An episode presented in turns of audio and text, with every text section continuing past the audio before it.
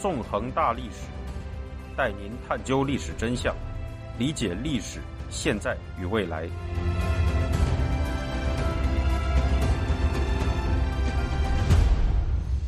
大家好，欢迎大家收听《纵横大历史》，我是主持人孙成。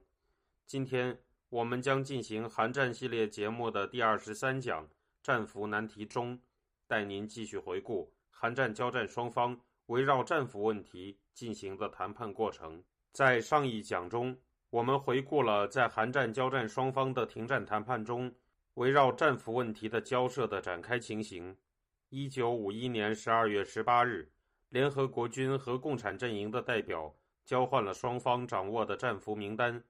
根据名单显示，联合国军手中共有俘虏十三万二千四百七十四人，其中包括北韩战俘十一万一千七百七十四人和中共战俘两万零七百人。共方手中的俘虏则共有一万一千五百五十九人，包括三千一百九十七名美国战俘、七千一百四十二名韩国战俘及一千二百二十名其余国家战俘。一九五二年一月二日。联合国军谈判代表利比表示，双方应该一对一的交换俘虏。联合国军方面则优先释放自愿被遣送回国的俘虏。当共方手中的战俘被释放完毕后，手中仍有多余战俘的联合国军一方，则应根据自愿遣返原则释放战俘。这样的提案自然不会被共产集权阵营接受。在共产集权国家。归国战俘往往被视为有强烈变节嫌疑的人，因此，来自共产集权国家的战俘在回到本国后，往往会遭受严酷的审查乃至残酷的政治迫害。如果联合国军根据自愿原则遣返战俘，那么相当数量的中共、北韩战俘将拒绝回到本国，而这便将戳破共产党一直以来将自身打造为人间天堂的谎言。因此。在这之后，共产集权阵营便在战俘问题上开始了长时间的无理取闹，从而使韩战的停火迟迟不能实现。在联合国军的利比代表提出一对一交换原则后的第二天，即1952年1月3日，共产集权阵营谈判代表北韩将领李相朝便进行了激烈的回应，表示利比的提议荒谬绝伦，并装模作样的说。战俘的释放和遣返绝不是贩卖奴隶，二十世纪也不是野蛮的奴隶制时代。此后，李相朝不断地在谈判中胡搅蛮缠，并时常用粗口进行谩骂。如上一讲所述，中共北韩方面一直在大量残杀联合国军战俘，他们的战俘营甚至制造了美国战争史上最高的战俘死亡率。但此时，李相朝却反而称联合国军。提出的自愿遣返原则是一种奴隶制，着实是无耻的，令人发笑。更为讽刺的是，在一月十一日的谈判中，李向朝讲述了共产军队对战俘的洗脑工作。在讲到共产主义和依靠组织的教育是以正义为基础的，是博爱主义的具体体现这样的语句时，李向朝竟然自己笑得前仰后合，几乎无法继续发言下去。这表明，就连共方谈判代表都觉得共党编造的谎言过于可笑，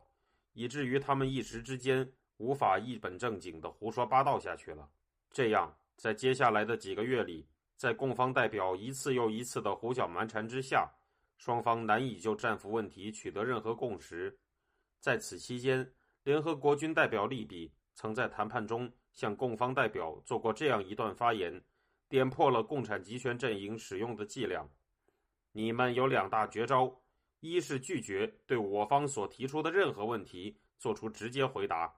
二是你们提出两三个问题，对我方提出的问题进行搪塞，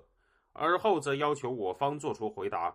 这就是贵方对待这次谈判的整个态度。贵方对我方提出的建议进行了无所不用其极的攻击，什么不道义呀，缺乏人道主义呀。不公正呀，不可思议呀，等等。可是，当我们要求贵方指出最简单的真凭实据时，你们不是使用金蝉脱壳之计，就是置之不理。你们不回答，是因为你们无法回答。利比代表这段义正辞严的话语，可谓是直击共产阵营代表的痛处。由于联合国军方面一直坚持着自愿遣返原则，北韩中共代表便只有不断的进行无理纠缠和谩骂，谈判也就由此变得难以进展。此外，共产集权阵营还使出了更为无耻的手段，在一九五二年二月下旬，苏联、中国、北韩突然开始众口一词的发表声明，子虚乌有的声称联合国军对北韩和中国进行了细菌战。一九五二年二月二十二日，北韩外相朴宪勇突然发布声明，称美军在一九五二年年初使用了大量屠杀人民的细菌武器，凶暴地违反了有关战争的一切国际法规，并无中生有地指责美国飞机自一九五二年一月二十八日以来在北韩境内投洒携带病菌的昆虫。同一天。苏联也发布了指责美国对北韩进行细菌战的声明。紧接着，在二月二十四日，周恩来又代表中国政府声明，声称美国曾在一九五零年十二月至一九五一年一月间对北韩进行过细菌战。此次则是美国又一次在北韩中共联军的前线阵地和后方连续用飞机撒下大批昆虫细菌。此外，周恩来还无中生有地表示。美国在利用北韩中共战俘进行细菌武器实验。三月八日，周恩来代表中国政府发表了一份更荒谬的声明，声称美国飞机侵犯中国领空，对包括沈阳在内的一些城市进行细菌战。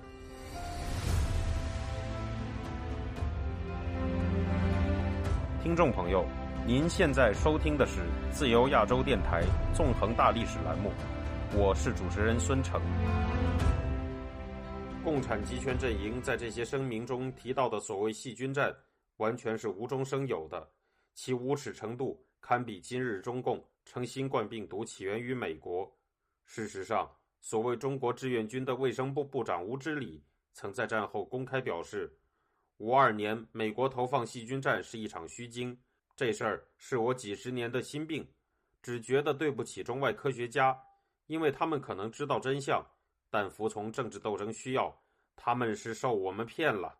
三月十二日，国际红十字会向北韩和中国政府提出，希望就此事组织调查团到北韩境内进行实地调查，却被做贼心虚的北韩中国政府拒绝。从五月六日开始，中共和北韩陆续公布了二十五名被俘美国飞行员的所谓供词。内称，美国参谋长联席会议下达了发动细菌战的指令。而根据被俘美国飞行员哈罗德·费希尔的战后回忆，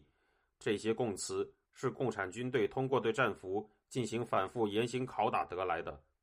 到1952年中期，由于共产集权阵营方面关于细菌战的虚假宣传已经成为了国际笑话，他们的相关宣传便逐渐地降下温来。与此同时，共产阵营见在谈判桌上无法就战俘问题取得突破，便开始策划战俘营暴动。在韩战初期，联合国军将共产军队的战俘收容在韩国东南端城市釜山的战俘营中。不过，随着仁川登陆后北韩军主力的毁灭及中共军参战后大批中共军被俘，联合国军手中的北韩中共俘虏总数。达到了十余万人，因此，自一九五一年一月开始，联合国军便将战俘陆续转移到韩国南海岸外的小岛聚集岛上。如前所述，到一九五一年十二月，联合国军的战俘营中共有十一万余名北韩战俘和两万余名中共战俘。对于共产集权分子来说，战争规则是从不需要遵守的。如此庞大的战俘群体。正好给了他们一个进行所谓敌后战争的机会。在战俘营中，事实上存在着不少故意被俘的北韩特工。这些特工在以俘虏的身份堂而皇之地进入战俘营后，直接受到北韩停战谈判首席代表南日和副代表李相朝的指挥，在战俘营中建立共产党对战俘们的控制，并不断制造事端，策划暴动。仅仅在1951年9月。战俘营中，一个由共产分子组成的所谓人民法庭，便杀害了十五名反共战俘。另一方面，北韩和中国战俘中的反共人士也积极地组织起来，与战俘中的共产分子展开激烈的斗争。由于联合国军看守战俘营的兵力相当匮乏，总数只有战俘数量的三十三分之一，因此只能对战俘营中发生的仇杀和斗争事件放任自流。这样，到一九五二年初，不少战俘营地已经成为了共产分子的控制区。与中共北韩方面肆意残杀、虐待战俘的行为相反，联合国军对战俘进行着人道的对待，还为战俘们开设了便于战后重返社会的职业培训课程。战俘中的共产分子便利用这些课程，纷纷学习金属加工技术，借此机会制造大量武器，从而更进一步地扩大他们对战俘营的控制。一九五二年二月十八日。收容着五千六百名北韩战俘的第六十二号战俘营发生了一场血腥的暴动。当时，联合国军试图对这个营地的战俘进行甄别，从中区分出被扣押的平民。这些被扣押的平民既包括被北韩军强征入伍的韩国百姓，也包括在战争的混乱中被联合国军误捉的非战斗人员。在进行了甄别之后，这些人员将被以平民的身份释放。然而，这种做法无疑会导致许多人被放回韩国，这就破坏了共产分子营造的谎言，即所有战俘都愿意被遣返回所谓的社会主义天堂。因此，在来自板门店方面的直接命令下，第六十二号战俘营内的一千至一千五百名共产分子武装了起来。他们使用的武器包括镐把、带刺的铁丝做的连夹状武器。秘密的用收集在一起的金属碎片磨制而成的刀斧，甚至用帐篷撑杆做成的长矛等等，被联合国军总司令李奇微戏称为“天才才能想到的各种各样临时凑合的武器”。为了使针边工作能够顺利进行，美国第二十七步兵团的一个营攻下了这个战俘营。在激烈的冲突中，美军一死三十八伤。北韩战俘七十七死一百四十伤，一支军队居然陷入了攻打自己设置的战俘营的境地，这真可谓是战争史上匪夷所思的一幕。而经过了这次流血事件后，板门店的北韩代表立即找到了攻击联合国军的口实，称这是野蛮屠杀大量供方人员的行为。三月十三日，又一场流血冲突接踵而来，在被共产分子控制的战俘营区。一批反共战俘和韩国士兵遭到了共产分子的投石攻击，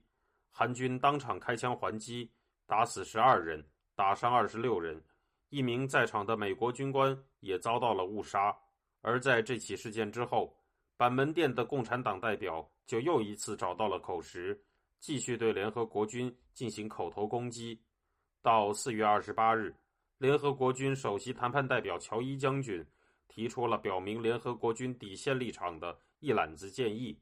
提出只要共产集权阵营同意不强制遣返战俘，并提出双方都能接受的中立国监察停火机构成员国，联合国军方面就不会干涉北韩在停战后建设机场。